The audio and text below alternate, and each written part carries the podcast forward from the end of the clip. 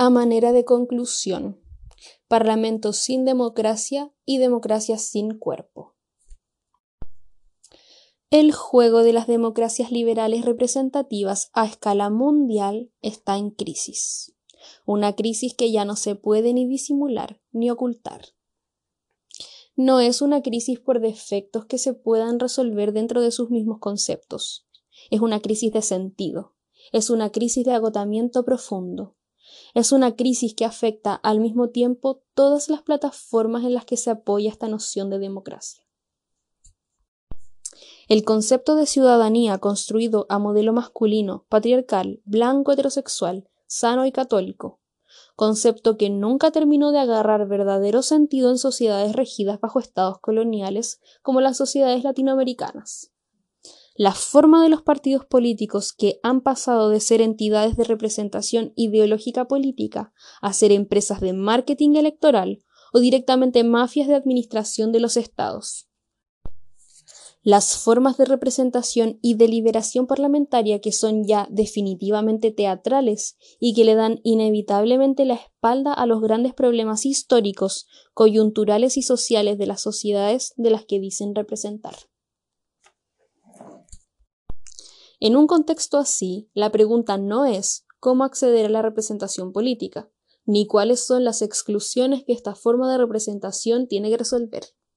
Es absurdo preguntarse si las mujeres estamos suficientemente representadas, si discapacitados y discapacitadas necesitan un diputado o la mariconada debería tener allí adentro una voz.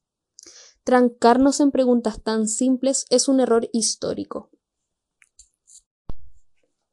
Hacer fila en el Parlamento con un proyecto de ley específica para que, como se dice tan popularmente en Bolivia, nos tomen en cuenta es un juego ingenuo que solo nos lleva a desgastar nuestras energías, dispersar fuerzas y distraer nuestra atención. Quienes nos representan nos sustituyen. Quienes nos representan saben que lo hacen y nos detestan, nos aborrecen y nos quisieran mudas o sumisas en sus puertas presentando proyectos de ley, suplicando audiencias para seguir justificando la forma como se está quemando nuestro tiempo histórico en el parqueo de una democracia liberal obsoleta. El voto que se nos pide representa la relación efímera de la democracia con el ciudadano, siempre masculinizado y siempre concebido desde quienes representan estructuras de poder con quienes hay que estar bien.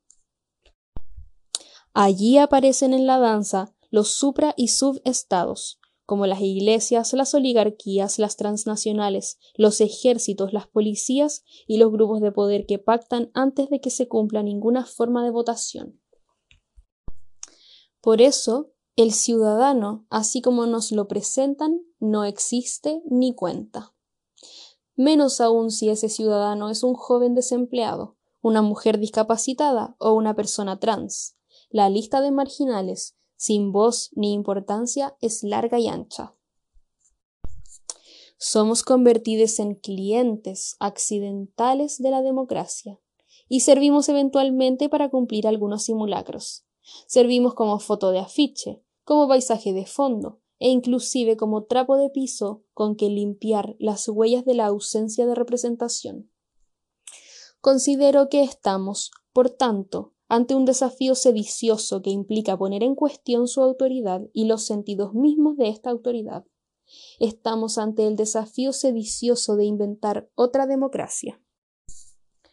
Potenciar las estructuras democráticas sociales presentes en la memoria de todas nuestras organizaciones sociales, repensar y criticar también esas democracias. Organizarnos para la gestión de nuestros sueños y nuestras propuestas empezar por ser capaces de trascender el juego demanda concesión derecho. La tesis de la igualdad, no solo hombre-mujer, sino de la igualdad social general, en la que está basado el liberalismo y que ha permeado los discursos de los movimientos sociales y de las instituciones, es una tesis que muere también de agotamiento. La retórica que supone hablar hoy en el mundo como en Bolivia de igualdad frente a la dramaticidad de estructuras sociales jerárquicas y autoritarias, nos subleva, nos indigna, pero también nos obliga a formular nuestros sueños y nuestras luchas buscando nuevos lenguajes por fuera del liberalismo, por fuera de la institución y por fuera de la domesticación de nuestras vidas. No se trata de cambiar unos actores por otros actores ni de realizar ajustes. En Bolivia lo sabemos muy bien, como lo saben en Grecia. Una vez dada la revuelta contra el neoliberalismo, se instaló en el gobierno más de 10 años Evo Morales. La sociedad le aportó la agenda y la fuerza necesaria para cambiarlo todo. Lo sucedido es que toda la estructura de poder económico transnacional y oligárquico devoró el proyecto por dentro y se reacomodó al discurso con cierta facilidad, especialmente con la complicidad de sus actores centrales, que transaron para perpetuarse en el poder todas las veces que esto fue necesario. El juego conquista-pérdida de derechos también nos agota. No se trata de pensar que vamos a ganar o perder el aborto conquistado o por conquistar, porque si lo conquistamos lo podemos perder pasado mañana, y si no lo tenemos, gastar toda nuestra energía en buscarlo, sabiendo que es una forma de soberanía del cuerpo que se corresponde con el siglo XX, es agotador. ¿Qué hacemos en el siglo XXI repitiéndolo hasta el cansancio? Me pregunto por qué nos dejamos obligar por esta lenta democracia a repetirnos hasta el cansancio.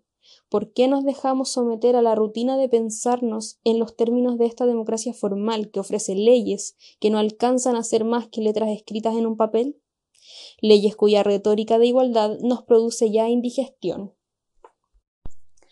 Todo el ideario de las luchas obreras de principios del siglo XX ha sido borrado por el neoliberalismo con un codazo, Hoy por subsismo, con un codazo. Hoy por subsistencia aceptamos nuevas formas de explotación. ¿Qué nos dice esa realidad? ¿Significa que debemos desempolvar los libros de nuestras abuelas y abuelos para repetir sus consignas en la calle nuevamente? ¿No tendríamos que ser capaces de inventar nuevos terrenos, nuevos espacios, nuevos lenguajes que no estén concentrados en el voto? ¿No tendríamos que poner en cuestión los tres pisos de esta democracia, la ciudadanía, el partido político y la representación política? ¿Acaso hay que buscar nuevos salvadores y creerles en un acto de fe? El desafío actual de nuestras democracias no está en la construcción de nuevos partidos políticos, sino de nuevas formas de organización de nuestra voluntad colectiva. El desafío es comprender que el discurso de reivindicación de derechos ha terminado su ciclo, está agotado, y tenemos la obligación de entenderlo y de gestar nuevos lenguajes y nuevos sueños por fuera del discurso de derechos. No son derechos lo que nos falta dentro de esta estructura, sino las claves para terminar de desmontarla. No tengo las respuestas, pero creo que es un buen comienzo la certeza de tener en mano las preguntas. Hay que poner nuestras energías en construir alianzas insólitas entre quienes hemos sido cubiculades y aislades unes de otros. Necesitamos ser capaces de construir interpretaciones complejas de la realidad que estamos viviendo. Eso es solo posible a través de alianzas insólitas, donde los sujetos van aportando claves, como quien aporta fichas imprescindibles de un rompecabezas que nos permita reconstruir la plenitud del cielo. No podemos atarnos a la pobreza conceptual que la democracia liberal nos ofrece respecto del cuerpo, un cuerpo del que se aliena y que existe solo en tanto y en cuanto se trate de reglamentar, controlar, castigar, vigilar y disciplinar. La pobreza conceptual sobre la relación entre lo público y lo privado, que el liberalismo nos ofrece, nos impide pensar y concebir una revolución feminista de los quehaceres y del tiempo. Hay que moverse de ese campo semántico, de ese terreno de significados, y abrir nuevos espacios sociales e históricos donde ser, donde soñar, donde actuar. Hacer de este mundo también nuestro mundo, también nuestro paraíso. Nos están robando el tiempo y la vida, por eso lo que proponemos no es una simple opción para tomar o dejar, es una cuestión de urgencia mezclada con utopía tan vital como el agua que tomamos cada día. Salud.